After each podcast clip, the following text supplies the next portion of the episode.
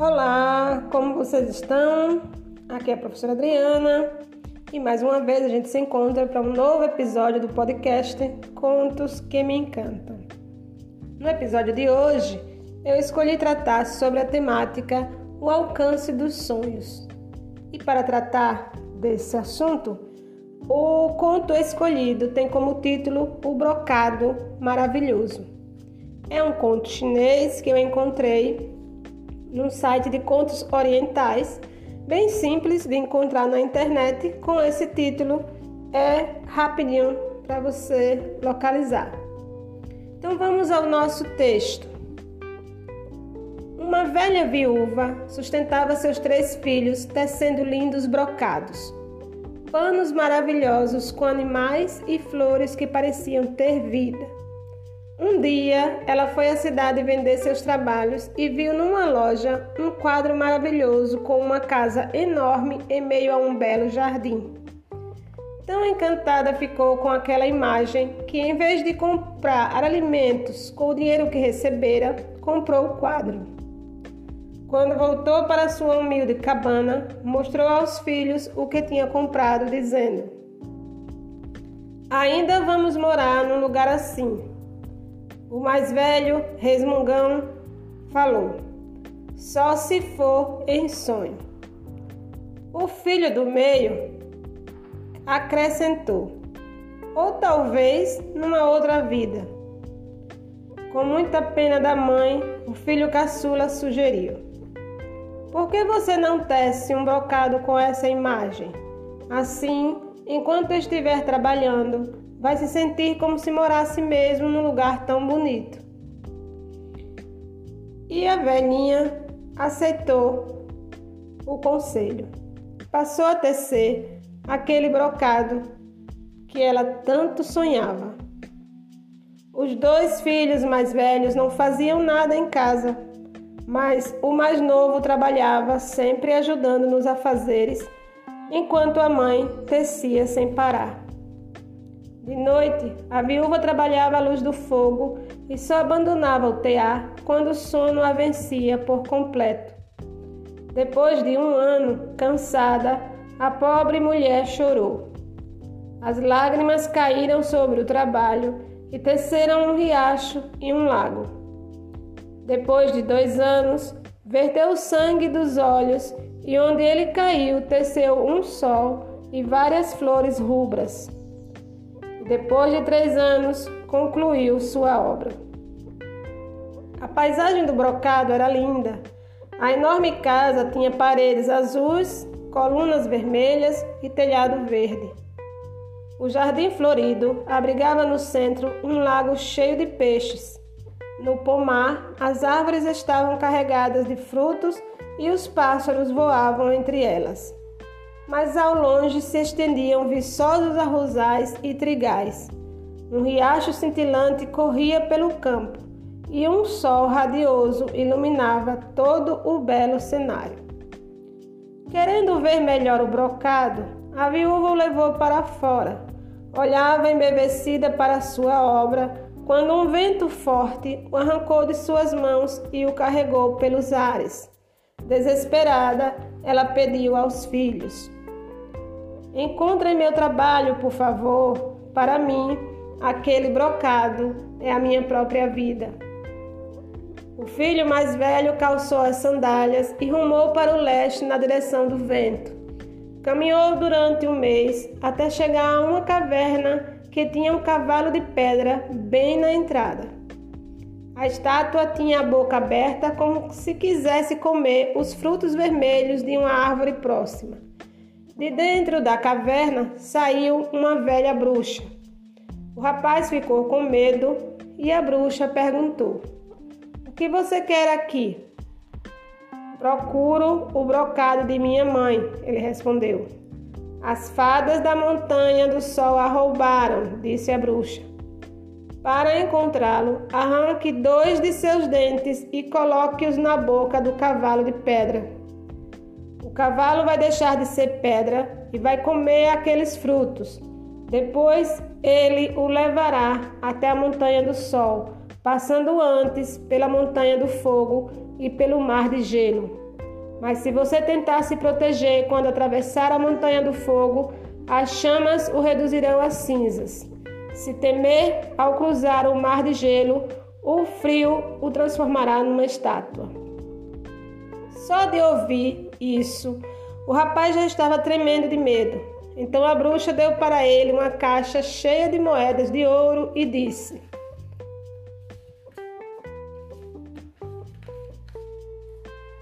Volte para casa. Você não tem coragem para enfrentar os perigos. Ele pegou a caixa, mas não voltou para casa. Não queria dividir o dinheiro com sua família. Algum tempo depois, o segundo filho da viúva partiu para encontrar o brocado. Como o primogênito, foi até a caverna e encontrou a bruxa. Ficou apavorado com a ideia de enfrentar o fogo e o gelo, ganhou a caixa cheia de moedas de ouro e nunca mais voltou para casa. O caçula também acabou partindo. Não queria deixar a mãe sozinha, pois ela estava doente e fraca. Mas a viúva insistiu tanto que o rapaz não teve como recusar. Como seus irmãos, foi até a caverna e ouviu atentamente as instruções da bruxa. A velha ofereceu a caixa com moedas, mas o rapaz disse: Obrigado, mas preciso encontrar o brocado maravilhoso de minha mãe. Sem sombra de medo, arrancou dois de seus próprios dentes e os colocou na boca do cavalo de pedra, que imediatamente ganhou vida. Depois de comer os frutos, o animal levou o caçula até a montanha do fogo. O rapaz não se protegeu diante das chamas como tão pouco tremeu ao cruzar o mar de gelo. Por fim, subiu ao topo da Montanha do Sol, onde encontrou um castelo. Entrou e viu as fadas num salão copiando a obra de sua mãe. Ele pediu o brocado de volta e as fadas responderam: Quando terminarmos de copiar, nós o devolveremos. Ao anoitecer, elas penduraram no teto uma pérola tão luminosa quanto o sol e concluíram o trabalho. Satisfeitas, elas foram cuidar de outros afazeres, mas a fadinha mais nova ficou no salão. E antes de devolver a obra original para o rapaz, nela bordou sua própria imagem. Com o brocado nas mãos, o moço saiu cavalgando a todo galope. Atravessou o mar de gelo transpôs a montanha do fogo e voltou à caverna. Ali a bruxa tirou os dois dentes da boca do cavalo e os recolocou na boca de seu legítimo dono, petrificando novamente o animal. O moço seguiu viagem e, assim que avistou sua cabana, apressou o passo, chamando a mãe. Mamãe, mamãe, venha ver. A viúva estava na cama, frágil como um caniço, mas fez um esforço imenso e conseguiu se arrastar até a porta. Ao ver o caçula, a mulher ficou completamente curada. O rapaz desdobrou o brocado para mostrá-lo para a mãe. E uma brisa suave soprou e estendeu pelos ares o tecido maravilhoso até fazê-lo cobrir aldeias e campos a perder de vista. A humilde cabana desapareceu e o desenho que a viúva tecera ao longo de três anos se tornou realidade. E junto com o cenário magnífico surgiu uma linda moça que disse: Sou uma fada da Montanha do Sol. Bordei minha imagem no brocado porque queria morar com vocês neste lugar maravilhoso. E a viúva respondeu: Seja bem-vinda, minha filha. Pouco tempo depois, o rapaz se casou com a fadinha e nunca mais a feliz família deixou o belo casarão. Um dia, dois mendigos se aproximaram da magnífica propriedade. De longe, eles a reconheceram como a imagem tecida pela viúva. Os dois afastaram-se envergonhados. Eram os filhos mais velhos, que tinham gasto totalmente todo o dinheiro que ganharam ao abandonar o sonho da mãe.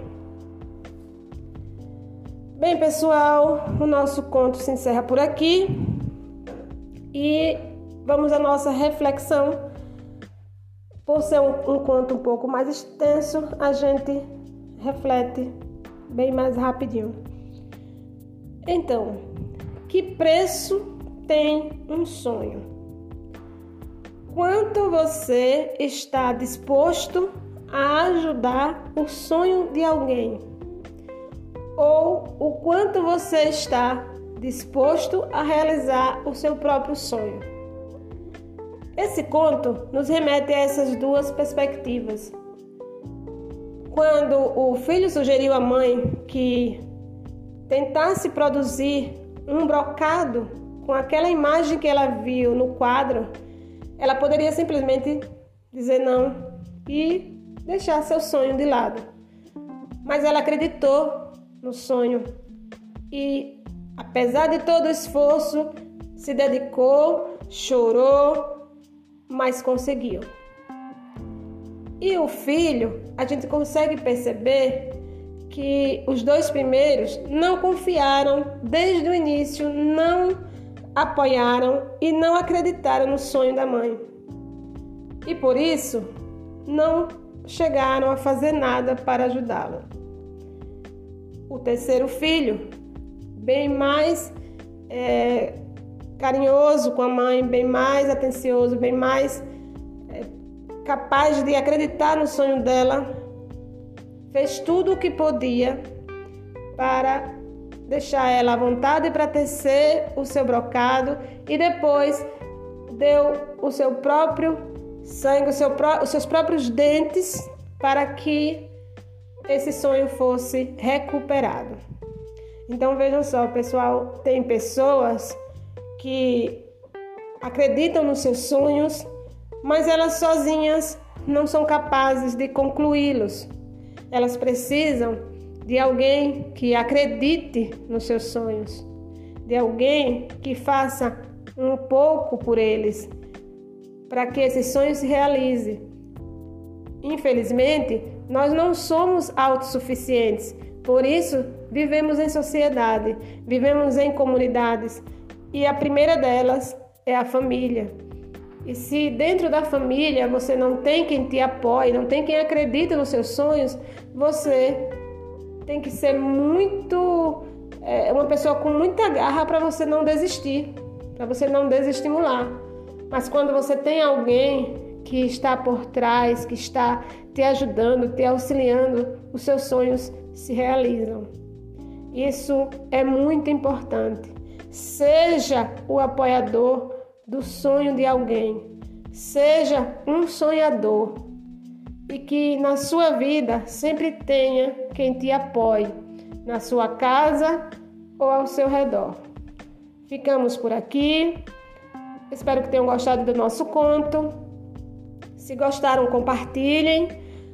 Até a próxima semana, se Deus quiser. Tchau.